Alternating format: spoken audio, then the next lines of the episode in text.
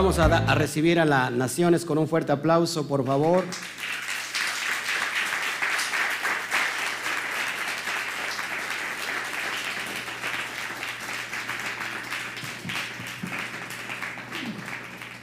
Pues gloria al Eterno, nos tuvimos que salir del, aire por el, problemas técnicos, pero gracias al Eterno que estamos aquí hoy.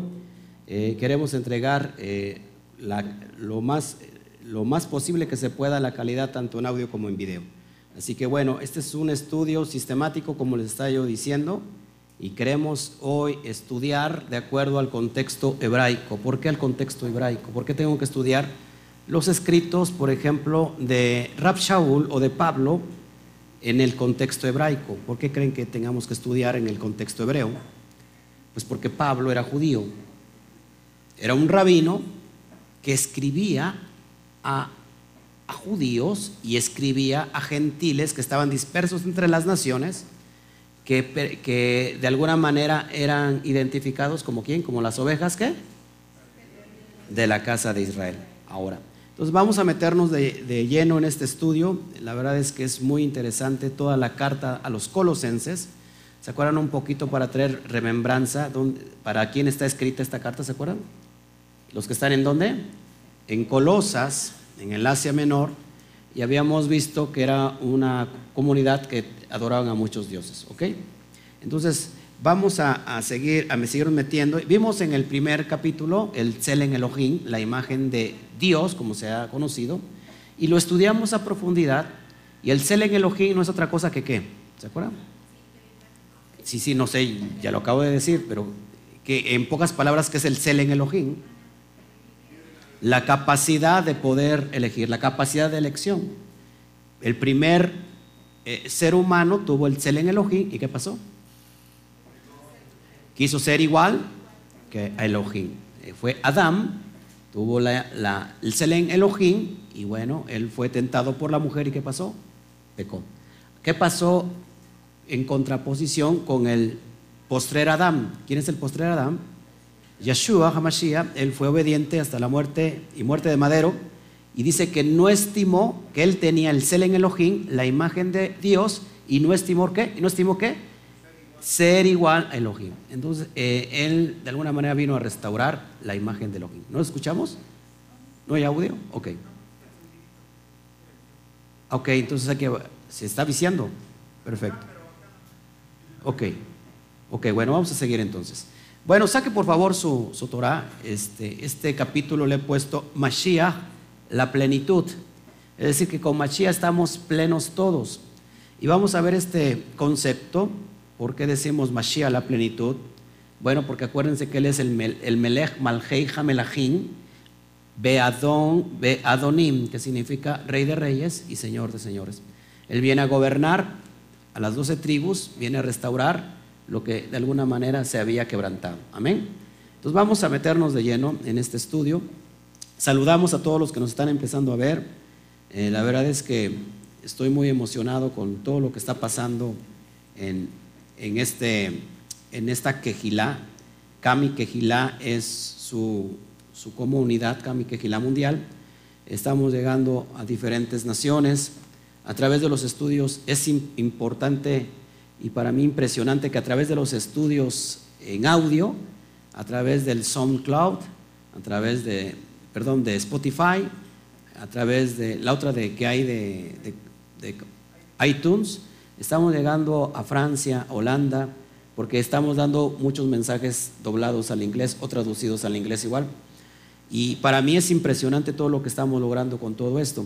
Entonces, yo estoy muy, muy emocionado por todo lo que está aconteciendo entre las naciones.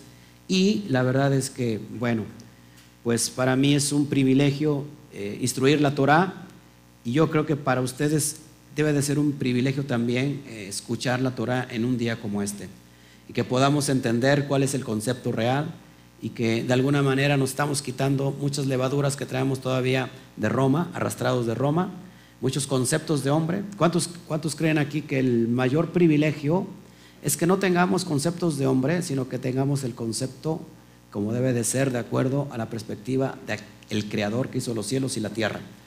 Y si nosotros estamos bajo ese concepto, vamos, vamos a entender todas las cosas, porque al fin de cuentas, el único que va a dar eh, cuentas de sus actos va a ser cada uno de nosotros en particular. Entonces todos aquí tenemos la obligación. ¿Qué pasaba con los hermanos de Berea? ¿Se acuerdan? Eh, los apóstoles daban la palabra y los hermanos, ¿qué pasaba con ellos? Inquirían en la Torah, buscaban si realmente lo que estaba hablando aquel mensajero, aquel enviado, era realmente lo que estaba inscrito en la Torah. ¿Ok? Nosotros tenemos que tener esa responsabilidad. Número uno, yo siempre lo he dicho, nunca me creas a mí, nunca me creas a mí porque el hombre es falible. Así que no me hagas caso con lo que te estoy diciendo, tú tienes la obligación de ir a escudriñarlo con tu Biblia, con tu Torah. Y de acuerdo a, la perspectiva que es la correcta, acuérdate que tenemos escritos, los escritos más antiguos, que es todo el Tanaj, son escritos completamente hebreos. Y del Nuevo Testamento, que es la Brit se desprende precisamente del contexto hebraico.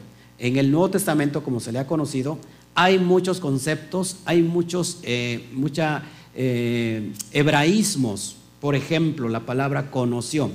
Y Joseph conoció a Miriam hasta que el niño fue destetado. ¿sí? La palabra conocer es un hebraísmo.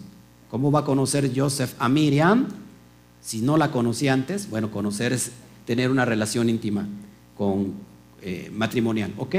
Entonces, todos esos conceptos, hay muchos hebraísmos, mucho, mucho, muchas frases, muchos, muchos hebraísmos, muchas palabras o contextos hebraicos dentro del Nuevo Testamento. Entonces, por eso nosotros tenemos que estudiar todo, todos los escritos bajo el contexto hebreo. Amén. Bueno, vamos a abrir entonces nuestra Torah y vamos a meternos ahora sí de lleno. No sé si lo pongamos, lo vayamos a hacer en dos partes porque creo que está un poquito largo. En realidad creo que son veintitantos versículos, pero más que nada el contenido que, tiene, que puede tener ahí. ¿Ok? Entonces, si nosotros nos vamos directamente a Colosenses capítulo 2 y vamos a estudiar el versículo 1. Que acompañen, por favor. Lo va, lo va a usted ver ahí en pantallita. Tenemos Colosenses 1. Déjeme llegar aquí a Colosenses, ya lo tienes aquí en pantalla tú. Déjame abrir mi, mi Torah, mi Brit Hadashah. ¿Qué significa Brit Hadashah, hermanos? El pacto renovado. ¿Es un pacto nuevo o es el mismo pacto extendido? ¿Eh? Es el mismo pacto, no hay un pacto nuevo. ¿Todos aquí? Vamos a ver entonces, versículo 1. Dice, porque quiero que sepáis cuán gran lucha sostengo por vosotros y por los que están en la Odisea y por todos los que nunca han visto mi rostro. Ok, ¿se acuerdan que Mashiach, eh, perdón, Pablo no había ido personalmente a Colosas, no lo conocía en esa comunidad, esa pequeña comunidad. Entonces quieren que, eh, aquí Pablo está escribiendo desde dónde, ¿se acuerdan?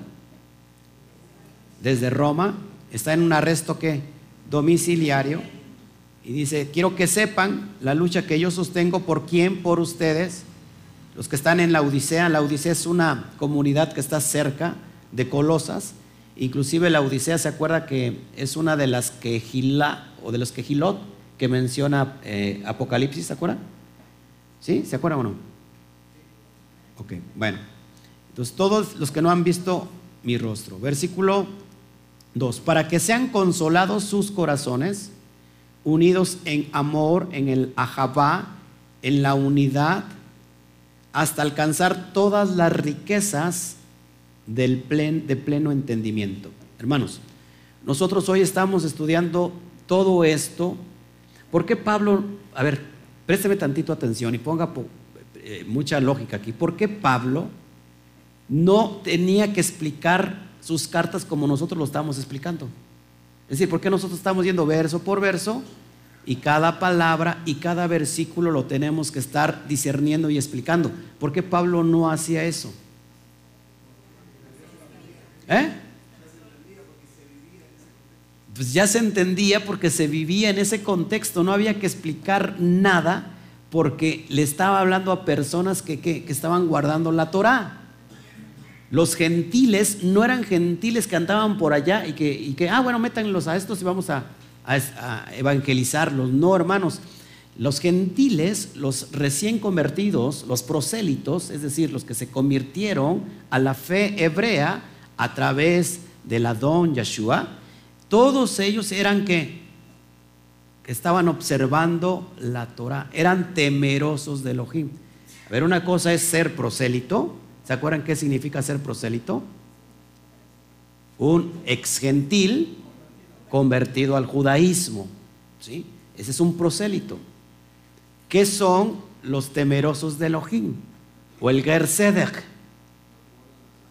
Los temerosos de Elohim son aquellos que no han iniciado el proceso completo de conversión, pero que ya están asistiendo a la sinagoga. Son ex gentiles, pero que ya están asistiendo a la sinagoga. ¿Ok? Nosotros, nosotros nos convertimos a Israel, ¿se acuerdan? Entonces, a este grupo que está entre Colosas, entre toda la comunidad de Colosas, una pequeña comunidad de ex gentiles temerosos de Elohim. ¿Se acuerdan quién era un temeroso de Elohim en Hechos 10? ¿Se acuerdan? Cornelio, un temeroso de Elohim, que dice que, que las limosnas, es decir, la ayuda que estaba dando la comunidad judía en, en ese momento, fue escuchada en, los, ¿cómo se llama? Llegó a la presencia del Eterno. Y por eso lo, envía Pedro, a Pedro. ¿Para qué? Para que recibieran el, el Roja Kodesh. ¿Sí? ¿Todos aquí? Entonces, un temeroso de Dios o un temeroso de Elohim es una persona que está observando la Torah.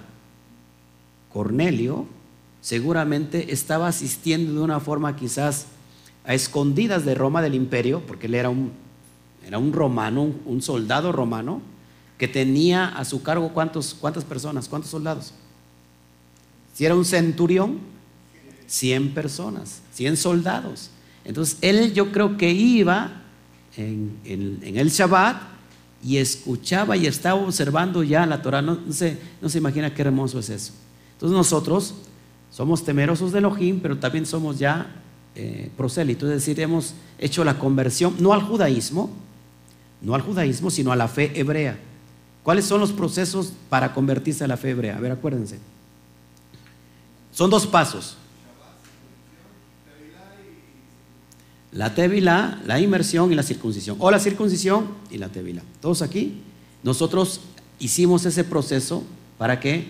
Para convertirnos a Israel. Por medio de un rabino de hoy en día? ¿Por medio de cuál rabino?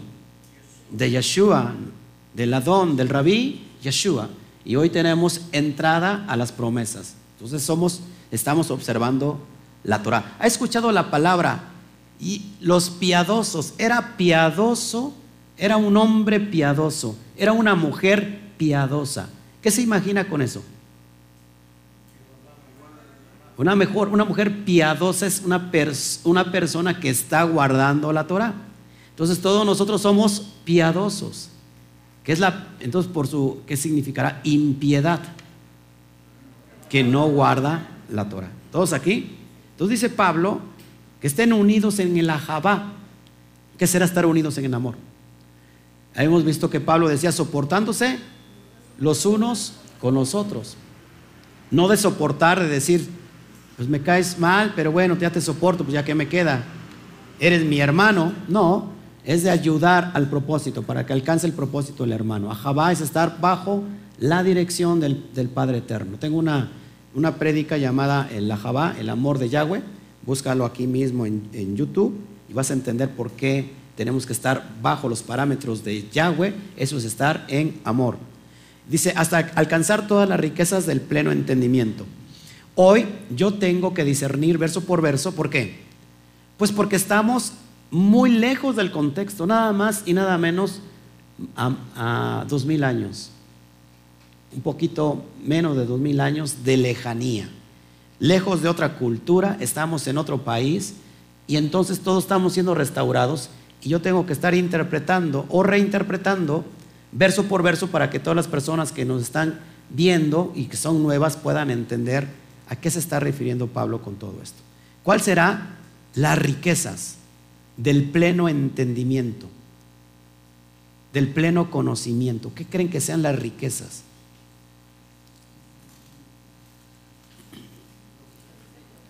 ¿Eh?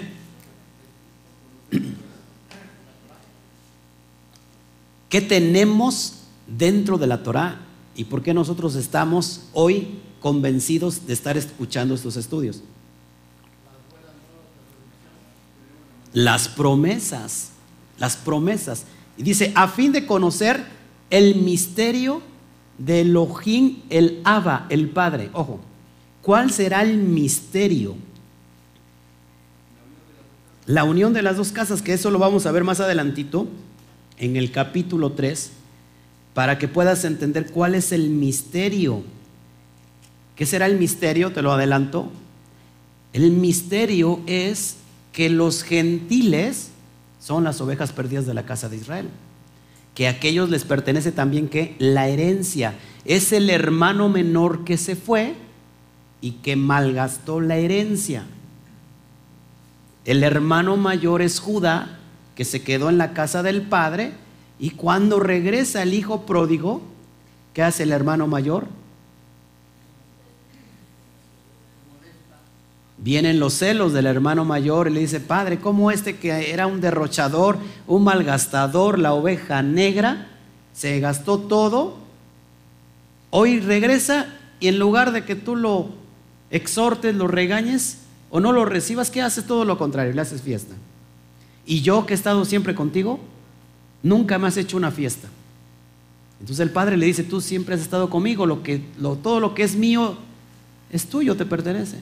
Pero este andaba perdido. Este fue hallado, andaba muerto y lo hemos encontrado. Hagamos fiesta y lo cambió, le, puso vestiduras nuevas, el anillo de autoridad, sandalias. Imagínate cómo venía eh, Efraín apestando a cochino, a marrano. Sí, porque estaba entre los chiqueros, ¿o no? Y dice que ni siquiera, ya ni, o sea, ni siquiera tenía el, a lo mejor el privilegio de comer los cerdos, sino lo que le tiraban a los cerdos. Esos son los gentiles, es el misterio que se le revela y por el cual Mashiach viene a buscar lo que se ha perdido. Yo no he venido a buscar sino a las ovejas perdidas de Israel que en ese momento estaban en el mundo. ¿Cuál era el mundo en ese momento? ¿O qué se entendía por las naciones en ese momento? Todo el Asia Menor, todo lo que encontramos alrededor de Israel. Eh, pero esas que se fueron a, todas las naciones, ¿dónde están ahora geográficamente hablando? Pues en, todo el mundo, en, todos los diferentes continentes que existen. Están, es como se llama, esparcidos entre todas las naciones. Ese es el misterio, ojo aquí, que muchos hoy en día no han podido entender. Inclusive, toda la cristiandad, por no decir toda, que es yo creo que toda, inclusive dentro del judaísmo, muchos no han entendido este misterio. El propio Pablo, a ver, ¿quién era Pablo? Un erudito, un conocedor de la Torá, no podía entender el misterio. ¿Qué, hacía Pablo? No perseguía a aquellos que se convertían a, ¿cómo se llama? La fe hebrea por medio del Mashiach. ¿Y qué pasaba? ¿Que no los mataba? Está escrito. El propio este, Pablo, el judío, el erudito, el rabino, no podía entender las riquezas de gloria, que era un misterio, estaba en misterio, en Sot. Tuvo que venir quién? El propio Mashiach y decirle, ¿sabes qué? Mira, yo te voy a mandar bajo un propósito, tú me eres indispensable para esto. ¿A dónde lo envió a Pablo? A las naciones. ¿Con qué se despide con sus discípulos? ¿Se acuerdan? En, Marcos 16, si no mal recuerdo, cuando dice, vayan por todo el mundo y prediquen las Besorot. El que crea será salvo y el que no será condenado. ¿Por qué a las naciones? ¿Por qué? Porque bueno, Mashiach, por supuesto, sabía el misterio, para eso fue enviado, para unir, como yo decía ayer, no vino para dividir. ¿Cuántas divisiones hay en la fe? Más de 40 mil denominaciones. Mashiach no vino a eso, él no vino a crear ninguna religión, él no vino a crear una nueva denominación, él no vino a hablar en contra de la fe judía, al contrario, vino a establecer los parámetros correctos y él vino a enseñar que solamente en Israel existía una casa. ¿La casa de quién? La casa de Judá, que eran todos los judíos. Pero todos los Judá no es todo Israel. Había pasado algo antes, en el 721 antes de Mashiach, que se habían perdido 10 tribus. ¿Dónde estaban? Nadie sabía.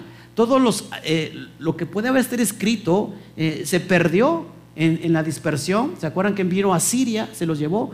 Isaías, Jeremías 50 dice que vino el león y lo, y lo trituró. ¿Qué pasó con Judá? Igual Judá fue llevada cautiva. ¿Por quién? Por Babilonia en el 570 y tantos antes de Mashiach. ¿Qué pasó con ellos? 70 años más tarde regresan. No así con las diez tribus, donde se habían quedado, dónde estaban, nadie sabía, era un qué misterio. ¿Por qué nadie sabía? Porque se fueron asimilando, se fueron perdiendo, se fueron cruzando, se fueron, eh, eh, ¿cómo se llama? La sangre, la genética se perdió porque la asimilación y de repente se unieron a sirios, a gente pagana, a gente de otros países. ¿Qué pasó? Perdieron su identidad. Ahora, ¿qué pasa ¿Podrá venir la redención final sin las diez tribus? ¿Verdad que no? No, tiene que venir el regreso, es una, está profetizado. Toda la profecía de todos los profetas de Isaías, Jeremías, hablan del regreso de estas diez tribus para que sean una sola casa y no dos. De hecho, en el judaísmo, lo que muchos oran, ¿se acuerdan qué es el cótel? El cótel es el muro de los lamentos, cada judío va a orar porque regrese Efraín. ¿Por qué le conviene al judío que regrese Efraín? Porque cuando regrese Efraín se cumplen todas las promesas de redención. Eso es lo que ora. O sea que un judío está orando por ti y por mí. Y mucha gente está, está atacando al pueblo judío. Mucha gente odia al judaísmo. Sin embargo, no sabe que la salvación viene de los judíos. Increíblemente, la gente odia el judaísmo o al, judío cuando la salvación viene de los judíos. ¿Quién lo dijo? El propio judío Yeshua HaMashiach. Ahora, ese es el misterio que no se había revelado antes en otros tiempos. Mas ahora es revelado a sus kadoshim, a sus profetas. Y, y Mashiach viene para esa unificar, para cumplirse la profecía de Ezequiel 38. ¿Qué pasa en Ezequiel 38? ¿Se acuerdan? Los huesos secos, donde se levanta un gran ejército, mucha gente, mucha multitud, que eso es, Efraín, son las diez tribus. ¿Y qué pasa cuando le dice, toma en tu mano el palo de quién? De Judá y el palo de Efraín, ¿para qué? Para que sean un solo palo. O sea que Mashiach vino a cumplir esa última profecía. ¿Se ha cumplido ahora? En esos tiempos todavía no está por cumplirse. Tú y yo somos cumplimiento de esa palabra profética. Por eso tenemos que estar alegres. Wow, cuánta alegría hay aquí. Es que es en verdad. Tú y yo somos el reflejo. Y tú puedes decir, ¿cuándo estuvimos muertos, pastor? Yo siempre he estado vivo. No, estuvimos muertos en medio de nuestros delitos y pecados. Estuvimos enterrados. Pero vino el Mashiach a traer esta gran parte profética, esta promesa para soplar. El Padre que sopló entre los cuatro puntos cardinales de la tierra, ¿qué está pasando ahora? Se están levantando esos huesos secos. esos huesos secos son es Efraín. ¿Usted comía comida de cochino, sí o no? Usted era Efraín. Ha salido del chiquero. Ha salido del chiquero del mundo. Entonces no podemos ser Efraín y seguir todavía en el mundo. Dice, dice Pablo, aunque estamos en el mundo, no somos del mundo. Tú puedes decir lo que quieras, puedes ser israelita, puedes ser este, decir que eres Efraín, pero, pero, si sigues en el chiquero, no creo que sigas siendo eh, Israel. Sí, adelante.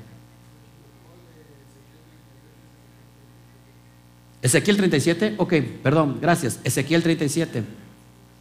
Ezequiel 38 ya es la última profecía de la guerra de Gog y Magog. Ya, ya casi está listo eso, ¿eh? O sea, fíjense, si somos inteligentes, présteme tantito atención, si somos inteligentes, si ya se está cumpliendo la profecía de Ezequiel 37, por consiguiente, ¿qué es lo que sigue? La profecía de Ezequiel 38. sea, hay otra profecía que se está cumpliendo también en estos tiempos y en estos días. Jeremías capítulo 16, del 14 al 15, dice que también va a haber que un segundo éxodo y que el Padre está que va a atraer a todos los esparcidos entre las naciones, en la tierra del norte y a donde, a donde yo los arrojé entre todas las naciones y los volveré a traer. Se está cumpliendo ahora, en este tiempo y en este momento. O sea, si ya estamos viendo las últimas profecías, ¿qué, qué va a pasar entonces? ¿Cuál es el paso que va a seguir o que sigue? La redención. Y para ser redimido, ¿qué significa la palabra redimir?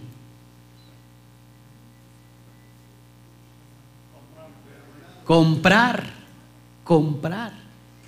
¿Cómo comprar si no éramos del Padre? Éramos la mujer de Oshia, de Oseas, la prostituta, se fue otra vez con sus amantes. ¿Era esposa de Oshia o no?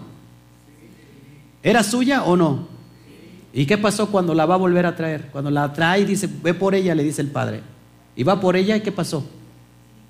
La tiene, tiene que comprar porque ya tenía, ya tenía precio, era esclava. ¿Cómo se llamaba esa mujer? Gomer. Gomer es la palabra que Mashiach dice en la cruz, en, en el madero. Cuando dice, todo se ha consumado, es decir, gritó Gomer. Es decir, Gomer ha sido restaurada que de hecho vamos a hablar de eso ahorita. Es decir, Gomer, te he comprado por precio, a precio de sangre. Tú eres la prostituta, tú eres la que andaba con tus amantes. ¿Quién es la prostituta? Israel, la casa del norte. Las diez tribus, ese es Israel. Si no entendemos las profecías, que cada profeta, cuando un profeta da una profecía a casa de Judá, y otro profeta da una profecía a casa de Israel, no está hablando para lo mismo. Ahí está, están dos casas definidas y tenemos que entender esos conceptos, esos conceptos, perdón, y, ese, ese timeline del tiempo de, de, ¿cómo se llama? De la era profética. Entonces podemos entender todo eso, amén. Para, dice, pleno entendimiento, ¿quién eran estos los que estaban escuchando? Gentiles. ¿Ya estás entendiendo el rollo? ¿Quién estaban escuchando esta carta? Los gentiles los, que pertenecían a la casa de Israel, a fin de que conozcan el misterio del Padre. ¿Cuál misterio? Del que les acabo de enseñar hoy en, ahorita en día. Del misterio del, de, de Elohim, el Padre. Fíjate cómo pone la diferencia. De Elohim, el Padre, coma. Y del Mashiach. ¿Por qué, ¿Por qué del Mashiach? ¿Por qué no dice Pablo de, de, del Mashiach el Padre? ¿Por qué no dice del Mesías el Padre? ¿Por qué no dice eso? ¿Por qué dice el misterio de quién es? ¿Del Padre o del Mashiach? Del Padre, es el misterio del Padre que está enviando a quién? Al Mashiach para cumplir dicho propósito. ¿Seguimos aquí? Bueno, vamos, sigamos adelante. Versículo 3. En quien están escondidos todos los tesoros de la jodma, de la sabiduría y del conocimiento. ¿En quién tenemos escondidos todos los tesoros? en el Padre y en el Hijo, en el Mashiach. ¿Sí, todos aquí? Por eso esta carta se llama Estamos completos en el Mashiach. La plenitud del Mashiach, si nosotros estamos en el Mashiach, estamos completos. Amén. Versículo 4. Y esto lo digo para que nadie os engañe con palabras persuasivas. Y vamos a entrar en este enfoque. ¿Cuántos de ustedes han escuchado en Colosenses 2, sobre todo en el capítulo 16, versículo 16, perdón, que dice, ahí es que no se tiene que guardar el Shabbat. Dice, ahí dice que ya no se tiene que guardar el Shabbat porque es sombra de lo que ha de venir. Eso en realidad dice, no, vamos a estudiarlo bajo el contexto. ¿Qué estaba pasando en Colosas? Había un grupo gnóstico, se estaba dando mucho el gnosticismo, que ahorita vamos a estudiar qué es gnosticismo. ¿Sí?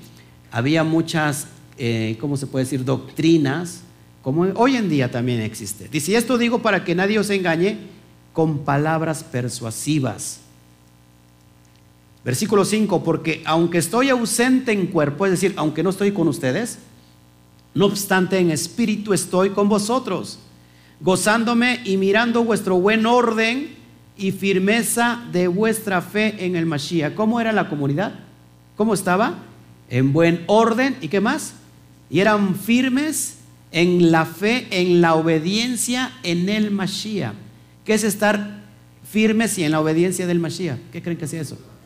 Guardando los preceptos, guardando la Torah conforme el Mashiach lo estaba enseñando. O sea que toda esta gente estaba que, esta comunidad estaba que guardando qué? Los preceptos, estaba guardando el Shabbat, estaba guardando las fiestas dadas a los israelitas. No era una comunidad religiosa cristiana no era una comunidad católica, era que una comunidad hebrea, era una sinagoga. Es que a veces pensamos, no, poco no, cuando leemos cartas, o sea, nos imaginamos y pensamos en un edificio, dependiendo de lo que tengas en mente, una iglesia cristiana o una capilla, qué sé yo. No, era una sinagoga, ¿ok? Entonces, todo, fíjate cómo estaban viviendo, en orden. Por tanto, de la manera que habéis recibido al Adón, al Rabí, Yeshua, el Mashiach, andad en él. ¿Qué será esto, andar en él? O sea, de la manera que lo ha recibido, anden en él. Exactamente, guardar los mandamientos. Él enseñó a guardar los mandamientos. Si me amáis, haz lo que quieras, no guardes nada, yo ya lo guardé por ti. Tú ya eres salvo, salvo, siempre salvo. Eso dijo. ¿O qué dijo? Si me amáis, guardad mis mandamientos. ¿Y cuáles eran los mandamientos del Mashiach? Él decía, yo no hago sino la voluntad de mi Padre. ¿Dónde está? A ver, si alguien te pregunta, tienes que hacer la voluntad del Padre, ¿tú qué le contestarías? ¿O cuál sería la voluntad? O si alguien te dice, oye, ¿qué es la voluntad del Padre? Porque la quiero hacer. ¿Qué le contestarías? Bueno, lo que hizo Mashiach, guardar los mandamientos, guardar lo que está inscrito en la Torah. Mucha gente dice, es que hasta que el Padre me, me revele su voluntad, yo lo voy a hacer. Yo estoy esperando que me, que me dé mi llamado, que me venga y me diga, tú tienes un llamado. Sí, claro, todos tenemos un llamado. ¿Cuál será el llamado? De hecho, la palabra iglesia del griego es eclesía. ¿Qué significa? Los llamados a salir fuera. ¿A quién fueron los primeros llamados a salir fuera? ¿Quién fue el primer llamado a salir fuera? ¿Eh? No, Abraham. Fue el primero en ser llamado a salir fuera. ¿De dónde? De Ur de los caldeos, del paganismo, de la idolatría. ¿Cuáles fueron los segundos? Ya no, fue uno, sino fue de la simiente de Abraham también los segundos que fueron llamados a salir fuera. El pueblo de Israel que estaba en Egipto, salgan fuera de Egipto. Hoy todos tenemos un llamado, todos. ¿Cuál es el llamado? a salir fuera. ¿De dónde? Si ya no estamos en Egipto, no estamos en Nur de los Caldeos. Del Egipto mundial. ¿Se acuerdan qué significa Egipto? Ayer lo dije. Entre dos límites. O sea, todo lo que te limita a tener una comunidad con el Eterno, eso tienes que salir de ahí, salir del sistema religioso. ¿Sabes que el sistema religioso es un Mitzrayim? ¿Por qué el sistema religioso será un Mitzrayim? Porque el sistema religioso te impone normas, leyes de hombres no hagas, no toques, eh, no, no comas, todo eso, ¿verdad? Y si no lo haces, estás, estás ¿cómo se llama? En la, en la iglesia católica, ¿qué, ¿qué pasa con los que desobedecen? Lo excomulgan, exactamente, los comulgan. ¿Creen que yo estuviera excomulgado de la iglesia católica? No solamente de la iglesia católica, sino de la iglesia cristiana. Yo ya estoy excomulgado. Ok, entonces, cuando, cuando decimos que todos tenemos un llamado, pues estamos Estamos llamados a salir fuera y ahora que caminar, ¿por cuál camino? ¿Por cuál camino tenemos que andar? Porque dice, anden en él. Acuérdense que él dijo, yo soy él, camino. Tenemos que andar en el camino. ¿Cuál será el camino? ¿Él era el camino o él estaba representando el camino? Él estaba representando el camino y estaba enseñando a cómo caminar basados en los preceptos de la Torah. Entonces, ¿qué te dice Pablo? Anden en él. O sea, caminen. Lo que él les enseñó, háganlo. Todos aquí, tú puedes estar lavando, porque normalmente los sábados ya lo, ocupas tú para lavar, ahí está Y para hacer lo que no puede ser en la semana, o bien para salir, ¿verdad? Y, gastar lo que a veces no tienes, este, ir por aquí, por allá. ¿Qué hacemos? Estamos siendo confirmados en la emuná, en la obediencia, en la fe. ¿Cuál? De estar guardando el Shabbat. Podrán decir ah, allá fuera misa. ¿no? Oye, ¿por qué guardas el Shabbat? Si es domingo. Bueno, ya hemos demostrado que no, que no es domingo. No existe evidencia. Y bueno, si hay, que, que me la muestren. Salí, salí.